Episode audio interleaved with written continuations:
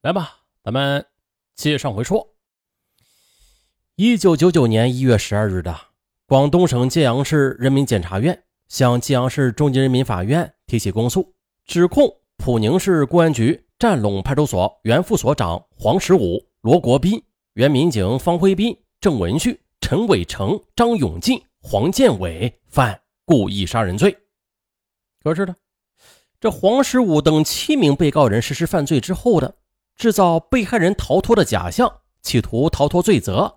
其坦白交代自己的罪行，是在侦查机关掌握了其犯罪线索，并且被采取行政强制措施之后的，故被告人的行为构不成自首。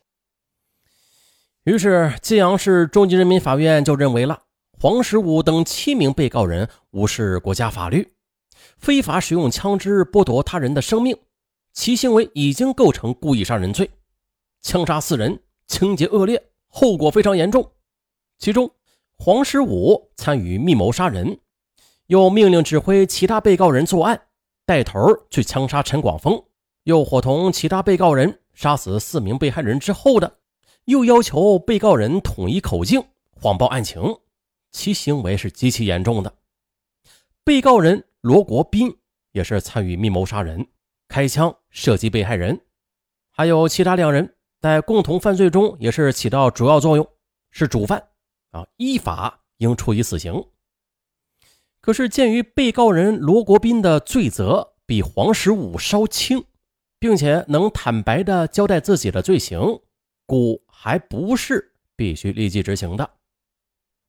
被告人方辉斌、郑文旭、陈伟成、张永进、黄建伟对枪杀被害人曾持反对意见。后在黄十五的命令指挥下，又枪杀被害人，在共同犯罪中起了次要作用，是从犯，且能坦白交代自己的罪行，依法均应从轻或者减轻处罚。一九九九年七月十三日，揭阳市中级人民法院判处黄十五死刑，剥夺政治权利终身；判处罗国斌死刑，缓期两年执行。判处方辉斌有期徒刑十五年，剥夺政治权利五年；判处郑文旭有期徒刑十一年，剥夺政治权利三年；又分别的判处陈伟成、张永进和黄建伟有期徒刑七年、五年、五年。济阳市中级人民法院对本案作出一审判决之后的，被告人黄十五等七人均不服，于是就提起上诉。广东省高级人民法院又经审查，上诉人黄十五等七人因本案于一九九八年八月十九日被停止执行职务接受调查，至同月二十六日先后坦白交代了自己的犯罪事实。上诉人黄十五罪行极其严重，本应依法严惩。于是，这原判判处其死刑，那也是量刑适当。而要求从轻处罚不予采纳，维持原判还是死刑。再就是上诉人罗国斌参与密谋杀人，并且呢也是开枪射杀了郑灿炎，他是致郑死亡的凶手之一，已是本案的主犯。而原判呢已经考虑其能够坦白的交代罪行，并且啊这罪罚比黄十五稍轻，量刑已经酌情的从轻判决了。再要求减刑处罚，据理不足，不予采纳，维持原判，死刑缓期两年执行。接着，广东省高级人民法院又查，根据《中华人民共和国警察法》第三十三条规定，人民警察对超越法律法规的人民警察职责范围的指令是有权拒绝执行的，并同时。可以向上级机关去报告，而本案中呢，上诉人这方辉斌和郑文旭、陈伟成，他们却没有拒绝执行黄十五发出的违反法律的命令，并且参与枪杀被害人。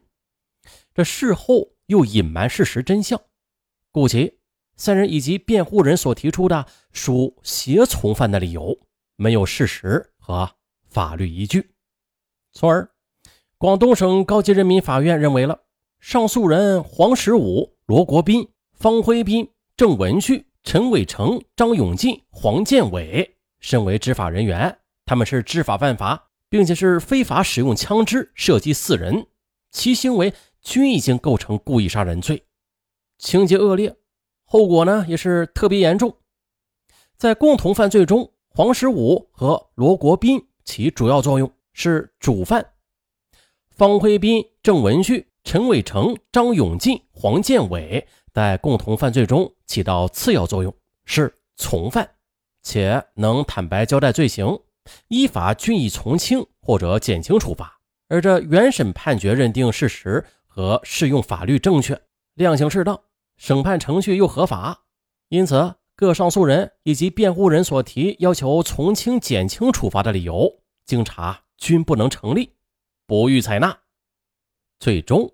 广东省高级人民法院审理终结，啊，于两千年十二月十八日依法作出终审裁定，驳回上诉，维持原判。这个裁定即为核准罪犯黄十五死刑、罪犯罗国斌死刑缓期两年执行的刑事裁定。又到了二零零一年三月八日的被害人家属获得刑事赔偿。两千年十二月二十二日。八时三十分，揭阳市中级人民法院在揭东县法院公开的宣判黄十五等七名罪犯故意杀人的结果之后的黄十五随即的便被法警押赴刑场执行枪决。而据反映啊，这普宁市当地一些群众，他们在得知黄十五伏法的消息之后，也是奔走相告，并且纷纷的都认为啊。黄十五知法犯法，杀害无辜，手段残忍，其被依法判处死刑是罪有应得的啊！群众的眼啊是雪亮的。这一天，四位被害人的亲属更是百感交集，他们多年来为亲人的惨死鸣冤告状，历经千辛万苦，也总算是看到了好的结果。二零零一年三月八日的普宁市公安局。根据四名被害人亲属提出的刑事赔偿请求，作出刑事赔偿决定书，双方在该决定书上都签了字儿。一、被害人陈广峰的死亡赔偿金、丧葬费、生前抚养母亲生活费共计十二万八千八百元。二、被害人郑灿妍的死亡赔偿金、丧葬费、生前抚养子女生活费。共计十六万零八十元。三、被害人陈松平的死亡赔偿金、丧葬费、生前抚养母子生活费共计十二万八千五百六十八元。四、被害人黄华生的死亡赔偿金、丧葬费共计十二万四千二百元。另外，普宁市公安局在刑事赔偿决定书中还返回了。扣押陈广峰等四名被害人生前携带的现金和物品，包括摩托车里边的四万元的现金。至此，该案尘埃落定。这起案件说到这里已经是结束了，咱们再来说一下这警方抓人吧。警方抓人其实它是有多种形式的。那如果是拘传，那么警方就需要。出示拘传证，传唤就需要出示传唤通知书；而刑事拘留呢，那自然就要出示刑事拘留证了。还有执行逮捕就需要出示逮捕证。再就是啊，如果自己没有犯什么事突然呢被警方口述表明身份之后呢，又强行抓人，这多半的就是假的了。那那就是啊，像电视里边、电影里边的那些，警方直接的就冲进屋内按倒，就直接的戴上手铐带走的这种情况不多，即便是有的话，那也是特殊情况。警方逮捕犯罪嫌疑人，那是有着严格的章程的，他们绝对的不会去胡乱抓人的。那听了这么多大案，大家应该知道了，这警方实施逮捕的主要是有。哪几种情况啊？很简单的，危害国家安全、公共安全和社会秩序的，并且是有证据证明存在犯罪行为的，并且具有危险性的。啊，除此之外啊，警方是没有理由抓你的啊。好，那这案子呀，是结案的时候是两千年那会儿，到现在二零二一年了，这二十一年的时间过去了啊。那二十一年前的案子，一起冤案，咱们呢现在应该可以剖析一下了啊，就啊全当是猜测，大家不可当真。那就是这案子里边啊，有许多疑虑没有解开，对不对？比如说的，在罗国斌接受调查的时候，罗国斌连这个陈广峰是谁都不知道呢。再就是啊，这黄十五口中所说的杀一儆百，显然也是经不起推敲的。那这个陈某报案的时候，罗国斌在第一时间就选择相信。带着人拿着枪，就这样大摇大摆的来到陈广峰的家中。可笑的是，竟然连手铐都能忘了带，是吧？咱们前面说过，是用一些碎布条绑的。再就是啊，罗国斌他为什么把三个在陈广峰家里喝茶的人一起给抓走啊？多抓了这三个人，对罗国斌有什么好处啊？似乎当时的情况来看吧，罗国斌他明显的。就是想多抓几个人，那么这又是为什么？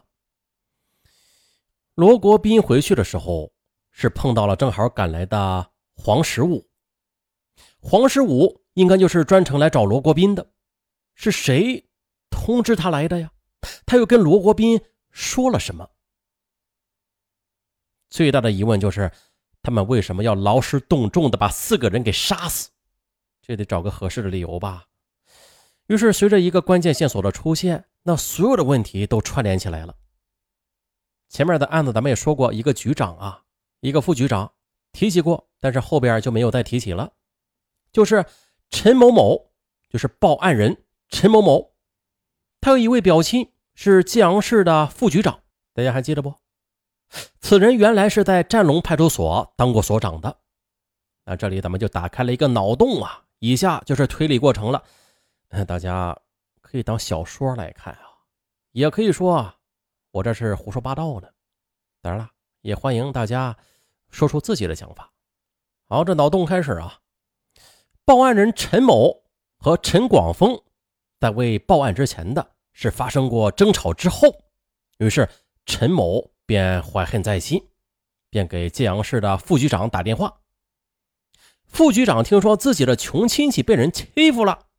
马上就给他指了一条明路，说：“你呢就去那个派出所去找罗国斌，他呀是我之前的下级，他知道怎么做的，保证帮你把面子给找回来。”所以，这个弹壳啊，很有可能就是罗国斌交给陈某的。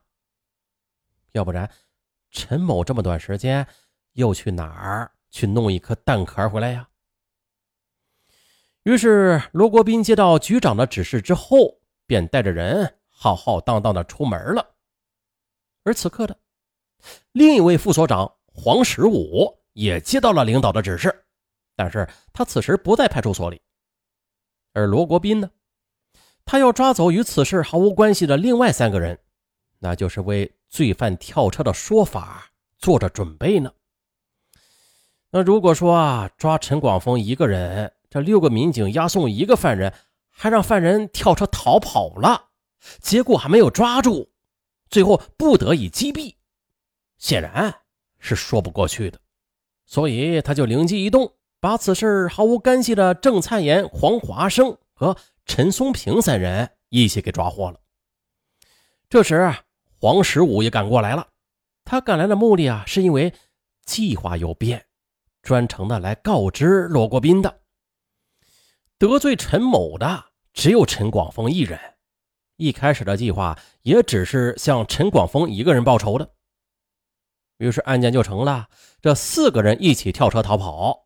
陈广峰呢，在民警鸣枪后的仍然逃跑，被警方给击毙了。